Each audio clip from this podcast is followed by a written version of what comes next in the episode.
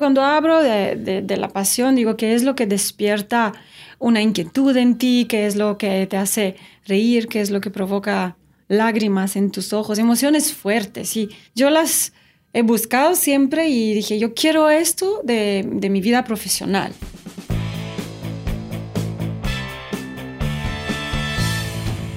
Bienvenidos a Crear o Morir, el podcast donde platicamos con personas que se han atrevido a crear su propia forma de ver el mundo.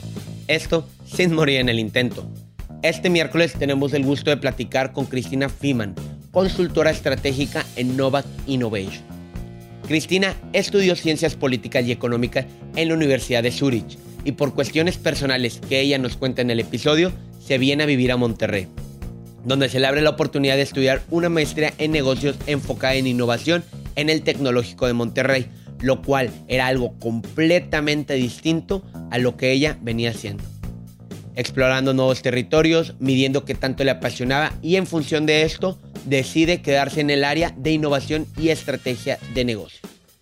En nuestra plática, Cristina nos cuenta la importancia de analizar tendencias en el mercado para lograr establecer estrategias a futuro e innovar los negocios de acuerdo a las mediciones que hace con su cartera de clientes. Actualmente Cristina Freeman es Head of Strategy en Novak Innovation. Imparte clases en School of Change y da la conferencia llamada El Estudio del Futuro, entre otras clases de estrategia de mercado, ayudando a las empresas a competir en los mercados de mañana. Por cierto, antes de comenzar queremos avisarles que quedan pocos capítulos para terminar la primera temporada. Tomaremos un pequeño descanso en diciembre, pero en enero retomaremos la temporada 2. Ahora sí, comenzamos. Bienvenida Cristina, muchas gracias. por estar aquí con nosotros. La verdad, primero que todo, gracias por prestarnos aquí en School of Change. Ahorita nos cuentas un poco más de todo esto. Y no quiero decir que tengo dudas, sino tengo mucha curiosidad de qué haces tan lejos de dónde naciste? Nunca pensé que iba a llegar a México. hola, me presento rápido. Soy Cristina Fiman. Nací en Rumania y viví en Rumania por 19 años. Y luego me fui a estudiar a Suiza. Estuve ahí por unos 10 años y la vida me trajo a México. El amor me trajo a México. Mientras estaba estudiando me fui de intercambio a España y conocí a un mexicano y me enamoré y así a México, así pasa la vida. Nunca pensé que iba a llegar tan lejos, pero la idea de México cuando empecé a hacer, empezó a ser parte de lo que podría ser mi, mi vida, me, me, gustó mucho, me emocionó mucho incluso antes de conocer el país y su gente. Creo que en general es una idea que emociona. La palabra México emociona a todo el mundo, según yo, lo que yo fui observando. Ok, me, cuesta, quiero entender, aparte de por qué estuviste aquí en, México, el, el contexto de, de, lo que estudiaste, o sea, cómo fuiste desenvolviéndote de un ramo tanto estudiar política, estudiar economía, cómo, cómo fuiste llegando a estar en el tema de innovación. ¿Cuáles fueron tu primer? Porque es un perfil un poquito muy, es un poco un perfil distinto lo que estudiaste, lo que empezaste a ejercer allá en, Europa, a lo que hacemos ahorita. Claro, ah, justo ayer y anteayer estuve impartiendo unos cursos en el IEST en Tampico y los estudiantes ahí me preguntaban lo mismo, ¿cómo que estudiaste ciencias políticas y ahora te digas a la innovación de productos y servicios? Sí, es un camino largo. Siento, sin embargo, que todas las ciencias sociales, económicas, las humanidades en general, tienen mucho poder y esta gran versatilidad hoy en día. Y pues sabemos que lo que estudias no define lo que al final vas a, profundizar en cuanto al trabajo. Trabajé un par de años, como cuatro años, en, en, un instituto de estudios de seguridad en Suiza. Eran temas mucho más relacionados con lo que estudié simplemente me daba mucha curiosidad el mundo de los negocios. Entonces me metí a estudiar una maestría en negocios aquí en México, en el TEC de Monterrey. Y su enfoque era justamente la innovación. no, no, no, pensaba que iba a llegar yo a estudiar temas tan relacionados a la innovación. La verdad, era la maestría que me ofreció la beca. Fue, fue pues casualidad. Azares del destino. Si no me hubiera ido por un camino mucho más clásico de administración, mercadotecnia, pero una maestría en innovación nueva en el TEC de Monterrey, donde me ofrecen una beca 100%. Y yo digo, pues claro, ¿cómo no? Gratis, cualquier cosa. Sí, y, muy feliz. Fue un, un, programa de doble grado. Estuvimos estudiando, um, graduándonos también de Babson, de un, un muy buen colegio de emprendedurismo cerca de Boston. Entonces aproveché mucho esta maestría del TEC y me abrió, me abría hacia nuevos mundos. Encontré algo que me apasionaba mucho más que lo que yo había conocido en el mundo de las ciencias políticas. Esto suele suceder naturalmente. Nos movemos hacia nuevos territorios y exploramos, medimos qué tanto nos apasionan y en función de esto decidimos qué tanto quedarnos. Y yo ahí me quedé, porque sí sentí que había cosas que me podrían apasionar y que yo podría profundizar mucho. Tengo una más una duda antes de, retomar ese tema. Te ofrece, ¿Dónde te ofreció la, beca en el TEC? O sea, me refiero, ¿dónde estabas físicamente? ¿Ya estabas aquí en México? ¿Ya te había arrastrado? ¿Cómo llegó esa beca hasta, hasta ti? No, estaba en Suiza y desde allí empecé todos mis trámites. Me dijeron que tenía que presentar un examen, no sé cómo se llama, el PEP o el PAEP, algo así. PAEP, Pero en Suiza no existía ese examen, entonces me, inscribí y presenté un otro test que se llama GMAT. Es el test para estudiar posgrados que se hacen en general en Estados Unidos. Lo pude presentar desde allá y saqué muy buenos resultados, lo mandé en mi carpeta.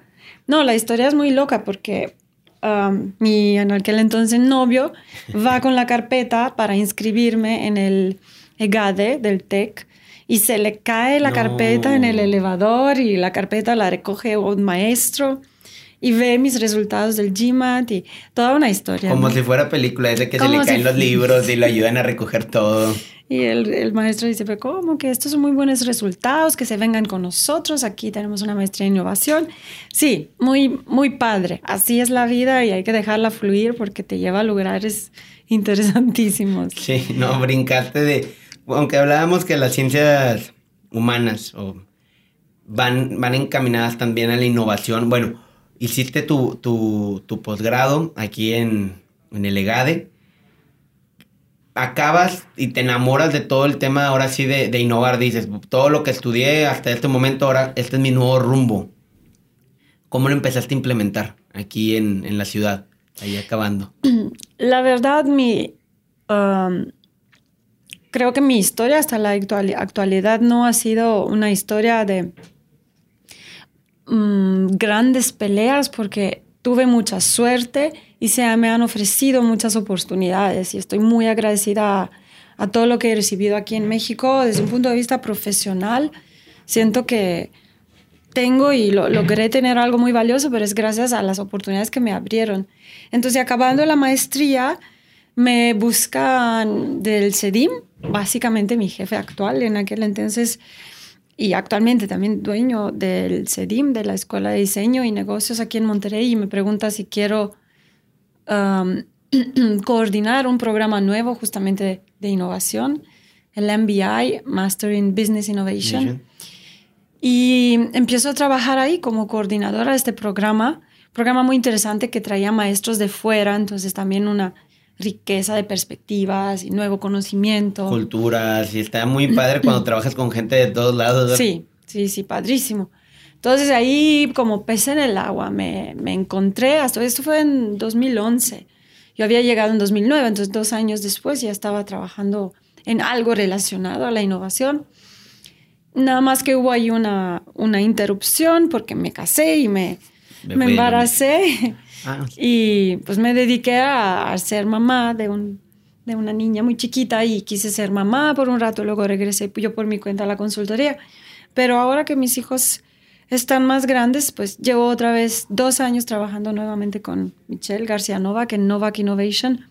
Entonces regresé al mundo de la, de la innovación. Sigo siendo mamá. En las tardes normalmente soy mamá, más que consultora o maestra. Y está muy padre que en la empresa en la que estoy puedo hacerlo. Que te dan, sí, te dan la apertura de poder ser... Tuvimos un capítulo hablando de eso con una Ana, Lucía Cepeda, que hablamos del tema que es Bolsa Rosa. Sí, la conozco porque justo estudió la maestría en innovación en, en CEDIM. Trabajó en el CEDIM y luego estudió contigo. Yo coordinaba la maestría, ella era estudiante, sí. Entonces sí, digo, por, por ese lado lo quería poner en la perspectiva de poder trabajar. De la mujer. de la mujer, entonces está increíble también ese, por ese lado. Qué, qué, qué bien que, que, se te abrió esa oportunidad. ¿Qué, ¿Qué es lo que más te apasiona dentro de la innovación? ¿Qué fue lo que tal vez tú aprendiste en tus años de estudio y que ahorita sigues impactando tanto porque sigues siendo también como consultora, también das clases aquí en School of Change. O sea, ¿qué, qué, área es la que tú aplicas dentro de la innovación aquí? A mí creo que siempre me ha apasionado cuando hablo de, de, la pasión, digo, ¿qué es lo que despierta una inquietud en ti? ¿Qué es lo que te hace reír? ¿Qué es lo que provoca lágrimas en tus ojos? Emociones fuertes. Y yo las he buscado siempre y dije, yo quiero esto de, de, mi vida profesional. Yo no quiero estar sentada atrás de una computadora ejecutando una Códigos cosa. o un Excel. Sí, no, no lo podría. ¿Siempre has pensado eso? Sí, lo sentía, quizás también por el ejemplo profesional que lo vi en mi familia, pero sentí lo que sea que yo haga en la vida, quiero que sea algo que despierte emociones fuertes en mí. Claro que no quería decir que me voy a subir a un escenario como artista, no, no iba a ningún extremo, pero ah, empezando a estudiar ciencias políticas, me di cuenta que quizás no era un lugar donde yo encontraba estas emociones fuertes que yo buscaba. Las encontraba de repente, me, me gustaba mucho aprender de, de las culturas, de las personas, entendía cómo se definían los diferentes, por ejemplo, un grupo minoritario, cómo se define y cómo se distingue de otro grupo. Entendí la esencia de lo que es un conflicto entre minorías, entre países. Estos temas sí me emocionaban, sí provocaban lágrimas en mí. El tema de los derechos, los derechos humanos. Pero el mundo de la ciencia política también tenía muchas, muchos aspectos que no me apasionaban. El mundo de la innovación para mí es un mundo muy cercano a los problemas del ser humano como ente individual, pero también como ente parte de un grupo. Y me apasiona el conocimiento de este territorio, es algo que, genera en mí justamente estas emociones fuertes, porque es un territorio con tantas desconocidas todavía, tanto que explorar en este territorio del ser humano, lo que lo define, todos sus comportamientos, sus formas de pensar y cómo estas cosas se transforman en el transcurso del tiempo y determinan pues en el área comercial cómo nos relacionamos con los productos y servicios que nos rodean. Entonces, es un estudio multidisciplinario del ser humano en el que me encuentro ahora y no lo hago sola, lo hago en equipo con otras personas que vienen de mundos diferentes como ingeniería, antropología, el mundo del diseño, mi perspectiva más de ciencias sociales y todos nos dedicamos al, al estudio del ser humano y sus comportamientos para entender la relación que tiene el ser humano con el mundo que lo rodea. ¡Wow! Está, está increíble cómo, cómo gente tan multidisciplinaria se puede, se junta y pueden de, cada quien de su perspectiva, porque tienes que compartir también con, gente que ve de innovación, pero desde otro rubro. Entonces, y en, en, el caso en concreto, tú, en tu rubro, para que los que nos escuchan, en aquí, ¿qué, qué clase impartes? Y en Novak, también, ¿qué, ¿qué área tú desempeñas? Pues tengo esta doble identidad, como tú mencionas. Por un lado, imparto clases en nuestra escuela es una escuela que nace aquí eh, bajo este doble techo donde estamos dos grandes empresas. Brands and People es una agencia que se dedica a la creación estratégica de marcas. Novak Innovation es una consultora de innovación. Y aquí nace una escuela hace un año, se llama School of Change, donde impartimos clases para cursos para emprendedores, para empresarios. Aquí doy una clase que es como mi territorio ahí es donde me muevo. Uso mucho la palabra territorio, creo que la voy a tener que cambiar por otra. ¿Por qué usas territorio? Siento que es como algo muy psicológico por el territorio donde una persona se desenvuelve. Siento que me da mucha libertad, pienso así en un campo muy amplio en el que puedo correr um, y seguir corriendo de forma infinita. Pero sí, la tengo que cambiar la palabra. Mm, aquí doy un curso de futuro, se llama Futures Thinking for Strategy en inglés, pero es un curso de análisis prospectivo. Estudiamos señales de cambio, definimos vectores de cambio, cuáles son las fuerzas que hacen que el mundo cambie. Este es como el, curso principal que imparto, pero pues son, son cuatro cursos que impartimos actualmente y según necesidades también he impartido los otros, pero digamos que mi, tema es el futuro. Eh, otro curso sería un curso sobre la experiencia de un usuario, del cliente, basado en una metodología nueva que se llama Jobs to be Done y tenemos un curso de implementación, validación rápida de ideas y un curso sobre el arte de la persuasión. Entonces, estos son los cursos que nuestra escuela imparte. Y como consultora, mi, tema, para no decir territorio otra vez, mm, mi tema es el consumidor. Me gusta mucho el acercamiento cualitativo al consumidor correr por todos estos estudios etnográficos del consumidor, hacerle pregunta en su mundo, en su contexto, entender su vida, entender qué le preocupa, qué le duele, qué lo motiva, qué lo hace feliz. Y en la vida de cada uno, esto es algo bien diferente. Entonces, ir tan profundo que en cada una de las personas, en nuestros estudios, en un estudio en un trabajo de un mes, digamos que entrevistamos a 16 personas. Pueden no ser muchas, pero cada persona es un universo y cada persona te va a enseñar algo nuevo. Y cada persona tiene una perspectiva diferente de cómo ver una solución o una, una futura innovación. Y cada persona es experto en algún área. Entonces, cada persona que entrevistas por alguna situación de su vida te va a generar cierto respeto y admiración.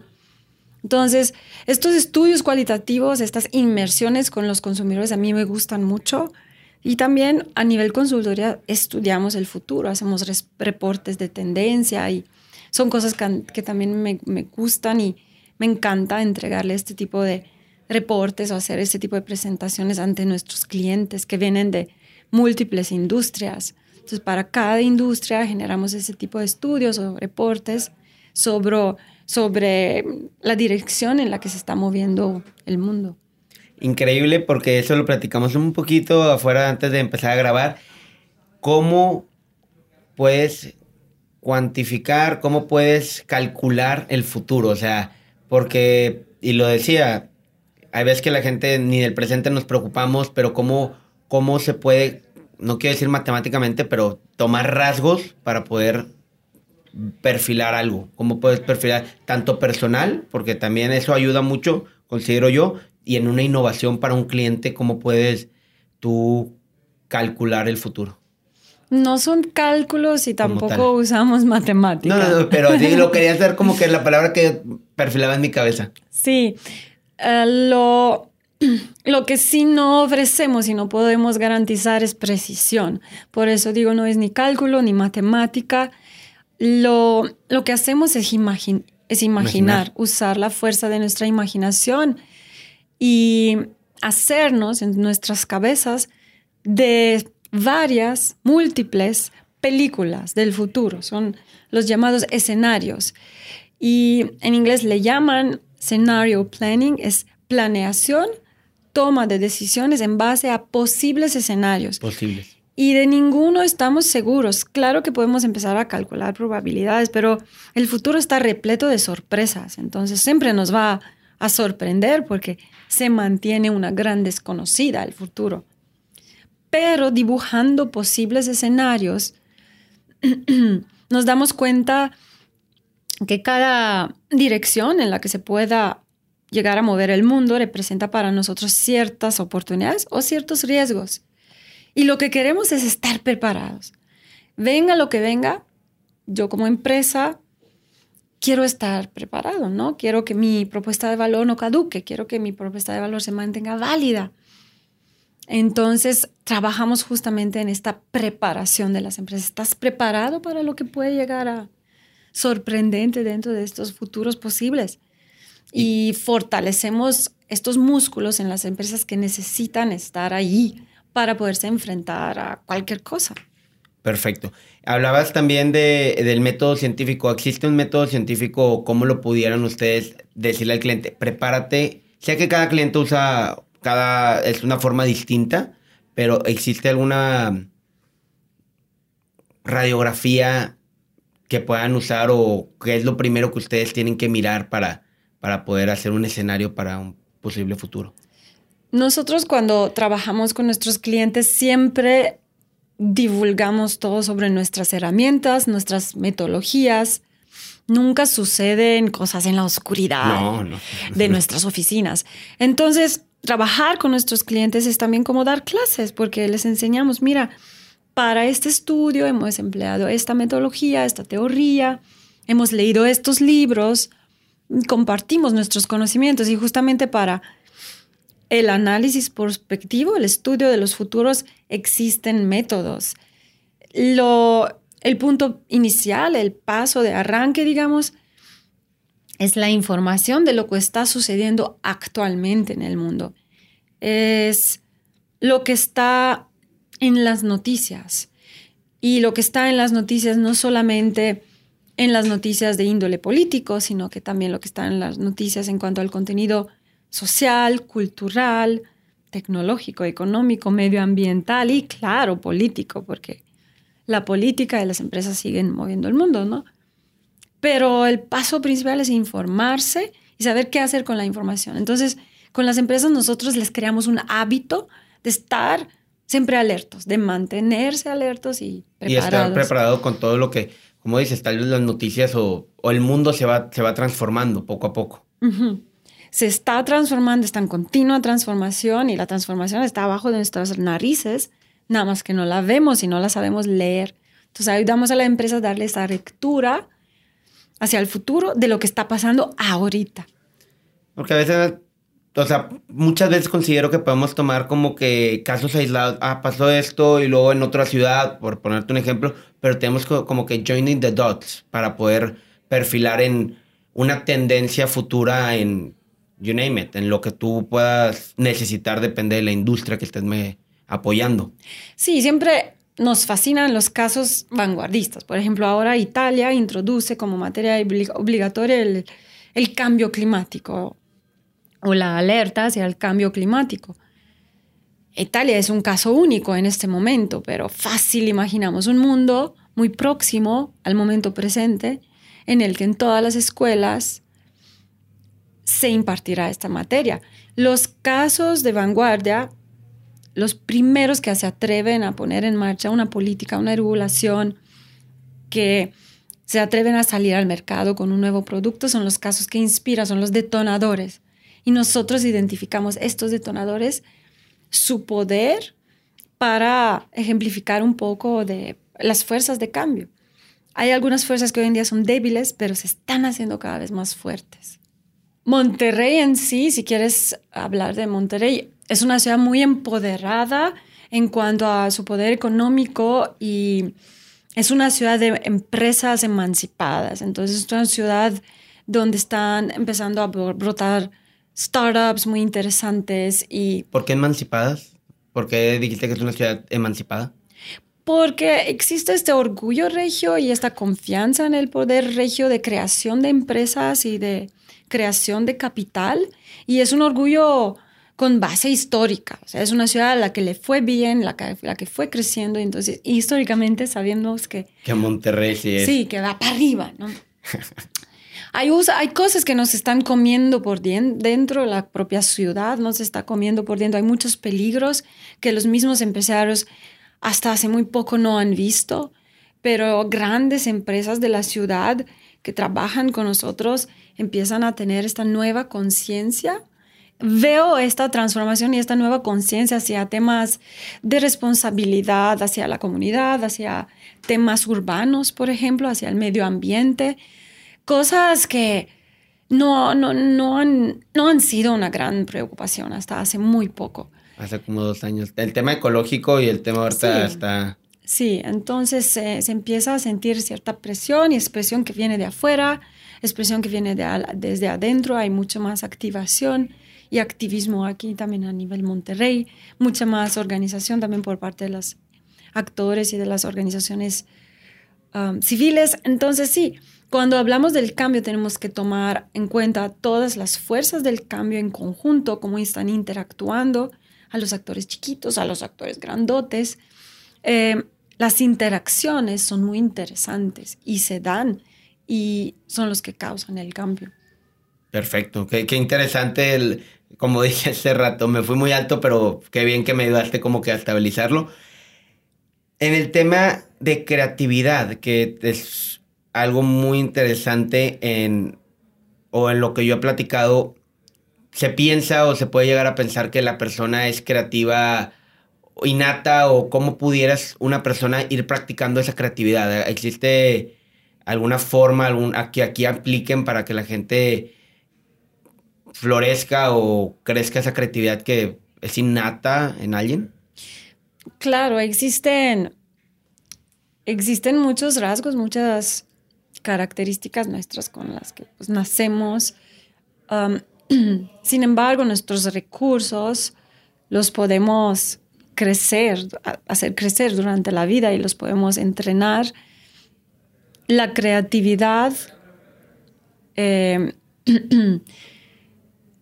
hoy en día es un tema muy estudiado, existen teorías sobre la creatividad, existen herramientas para hacerte más creativo, para pasar por un ejercicio que apoya tu pensamiento divergente en el que te abres hacia múltiples, múltiples posibilidades porque pues lo que más entrena comúnmente en las escuelas es el pensamiento convergente, el pensamiento que te lleva hacia una solución, hacia una respuesta muy clara. Y pues la creatividad hace todo lo contrario. Es un proceso de, la convergente es un proceso... De apertura.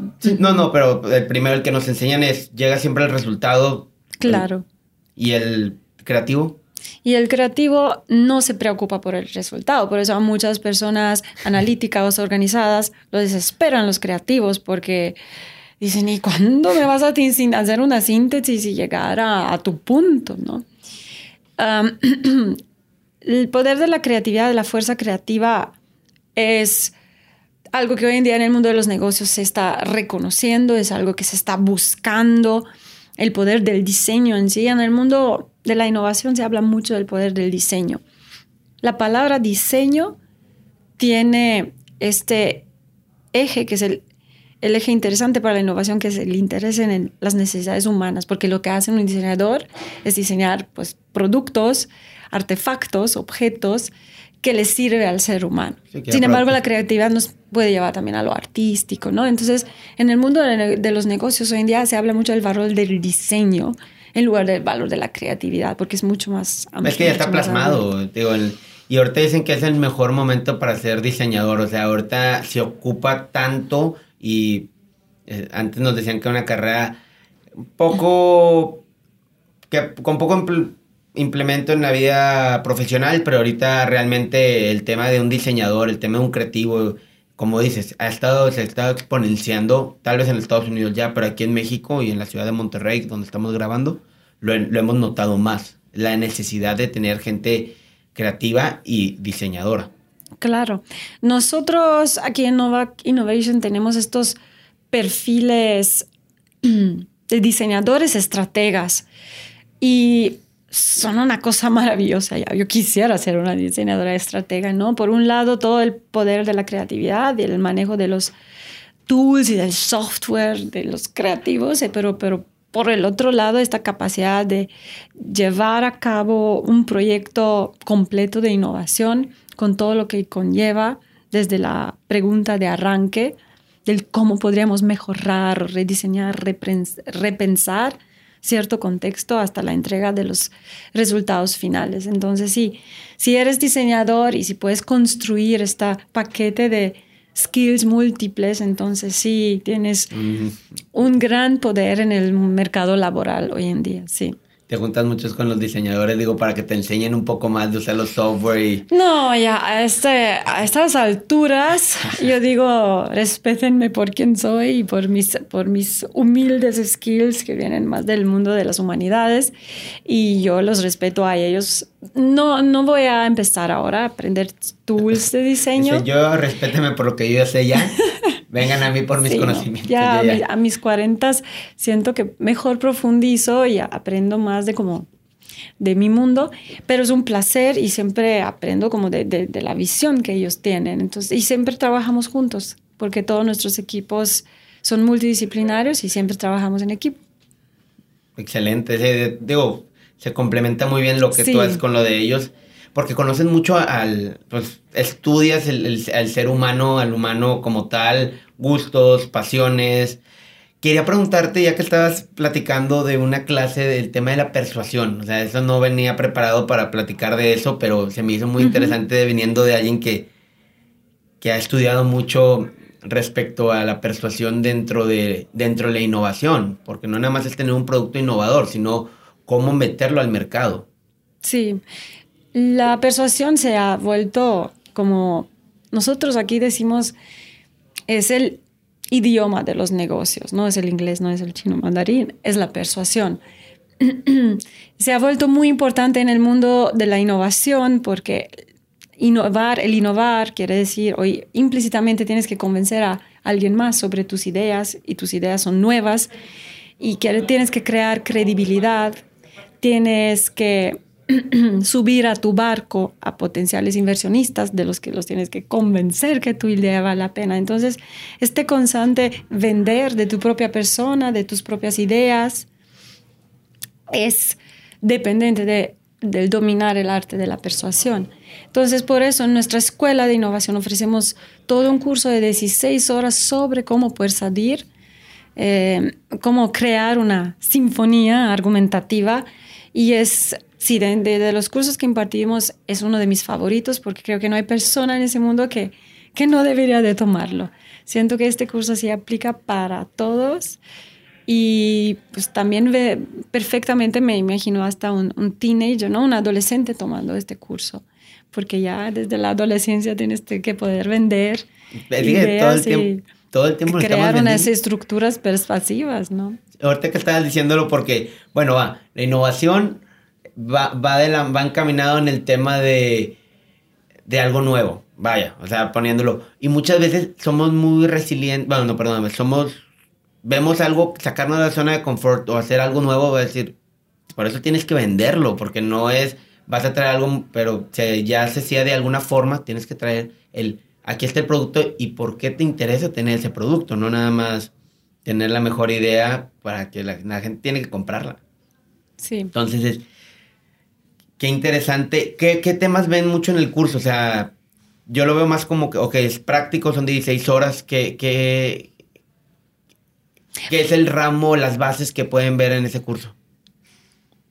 Ah, en este curso, en la introducción del curso, lo que explicamos es que no naces con poder persuasivo, no es un don de los dioses. Sí sabemos que Steve Jobs daba muy buenas presentaciones, pero es también porque se preparaba. Entonces, la calidad de tu presentación, nosotros decimos, nunca excede la cantidad de horas que le invertiste, porque Steve Jobs para una plática de lanzamiento se preparaba con unas 80 horas. Entonces, enseñamos la importancia de la preparación de un buen discurso y también enseñamos cómo prepararte. Empezando por ti, quién eres tú y por qué normalmente cuando hablas, hablas como hablas, cuáles son tus preferencias cerebrales y estudiamos modelos neurológicos. Mapas mentales. Sí, como que modelos de preferencia cerebral para entender cuál es tu estilo persuasivo y luego tienes que entender siempre en cualquier contexto las expectativas y la forma de pensar de tu audiencia. Y ahí empieza el, el éxito de tu presentación y luego obviamente estudiamos la estructura, que vale la pena decir al principio de un discurso, en medio del discurso y al final. Cosas muy básicas, pero el mundo está repleto de muy malas pláticas, ponencias, discursos. Entonces estamos intentando mejorar. Muy importante eso de la preparación. El mundo desde esa trinchera.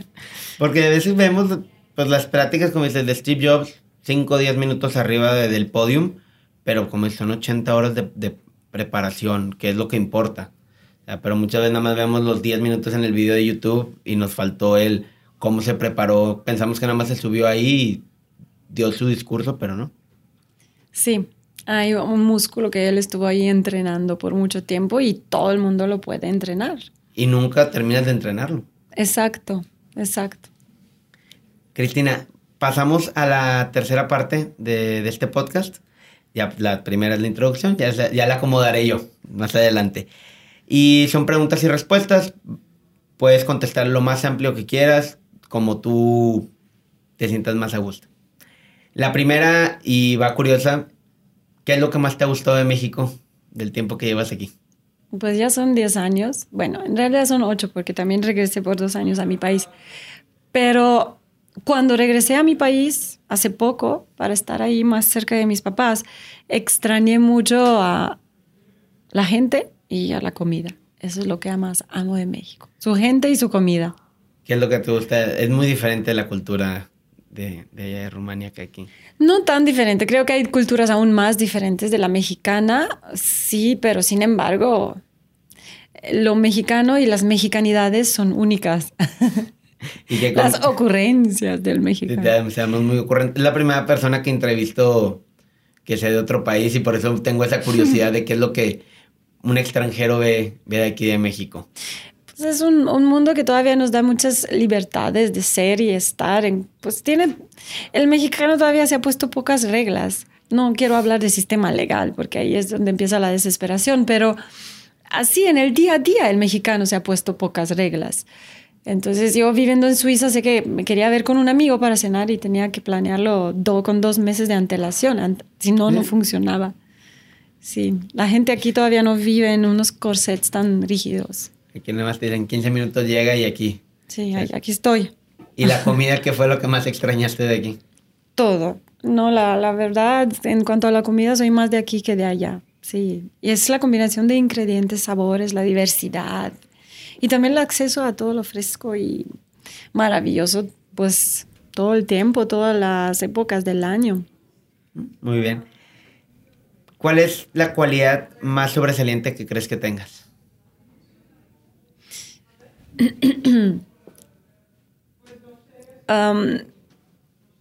creo que trabajo en un entorno en el, en el cual las personas también me, me, platican mucho de cómo se sienten trabajando conmigo. Entonces me confío en que este feedback es un feedback positivo y creo que la respuesta debe ser un poco más, no, no tanto de lo que yo creo en cuanto a mis calidades, sino a lo que ven o perciben los demás y creo que soy una persona que se adapta a las diferentes personalidades con las que podría yo llegar a trabajar y que y soy muy empática.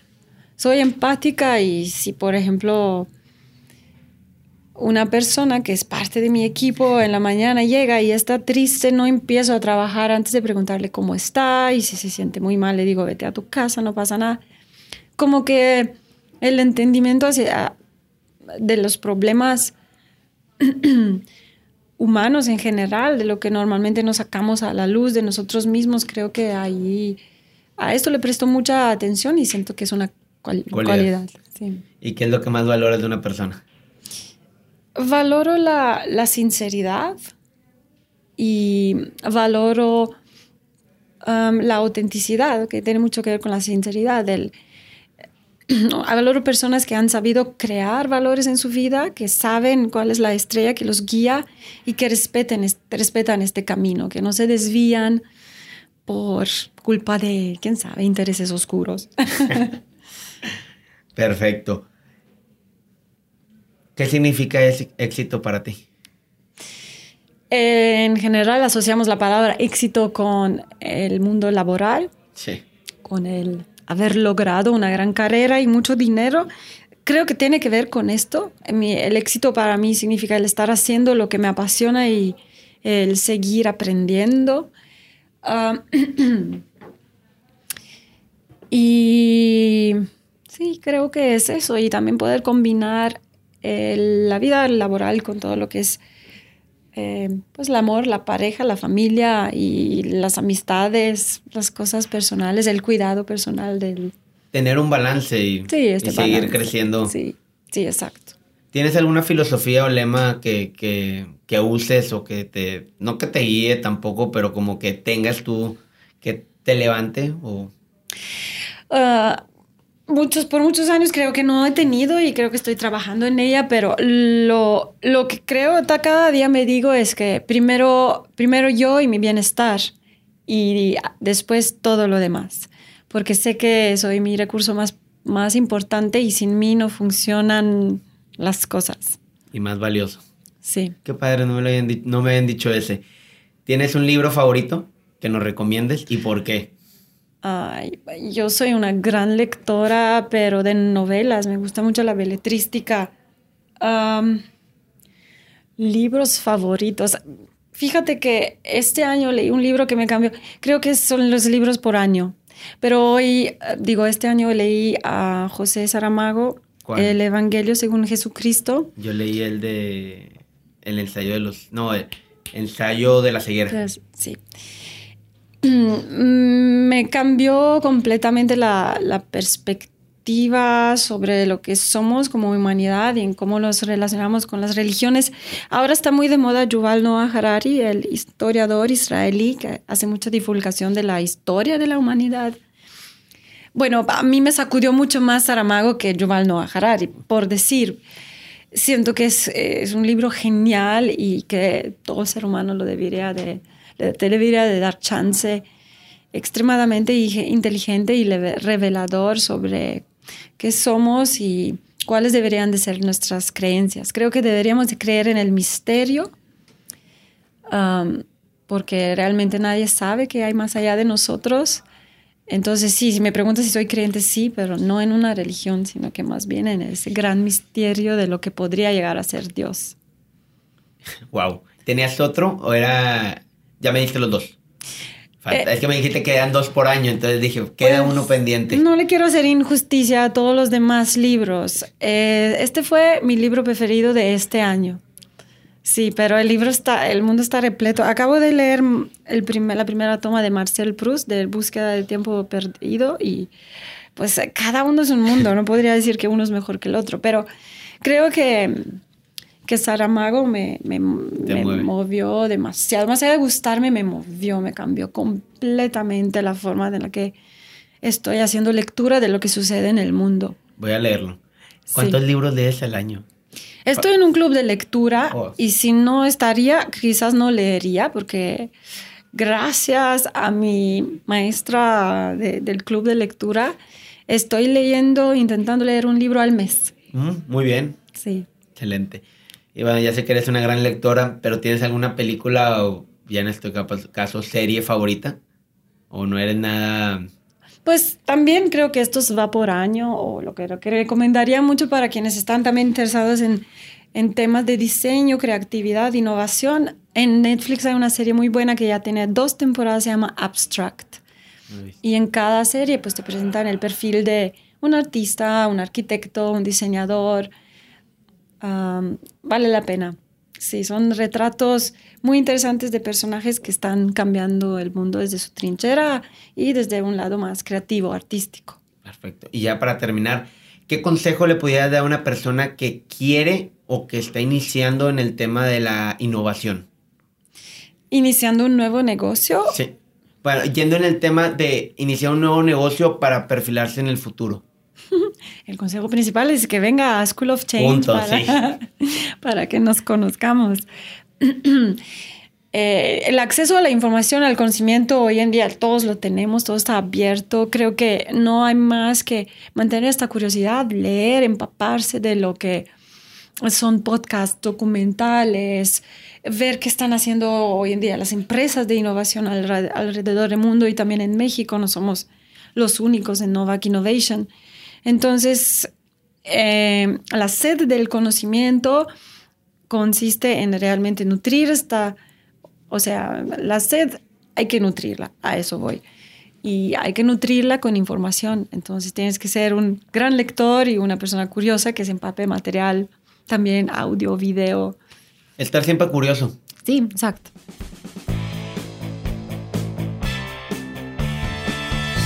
Espero que les haya gustado el episodio de esta semana. Si fue así, les estaremos dejando en la descripción del episodio las redes sociales de School of Change, por si quieren conocer más del trabajo que está haciendo Cristina o bien dar el siguiente paso hacia la innovación en tu negocio. No olvides de seguirnos en nuestra página de Instagram y Facebook que es Crear o Morir Podcast. Nos ayudaría bastante para poder seguir subiendo contenido de forma constante y que la comunidad siga creciendo. Bueno, sería todo por hoy. Nos vemos el siguiente miércoles.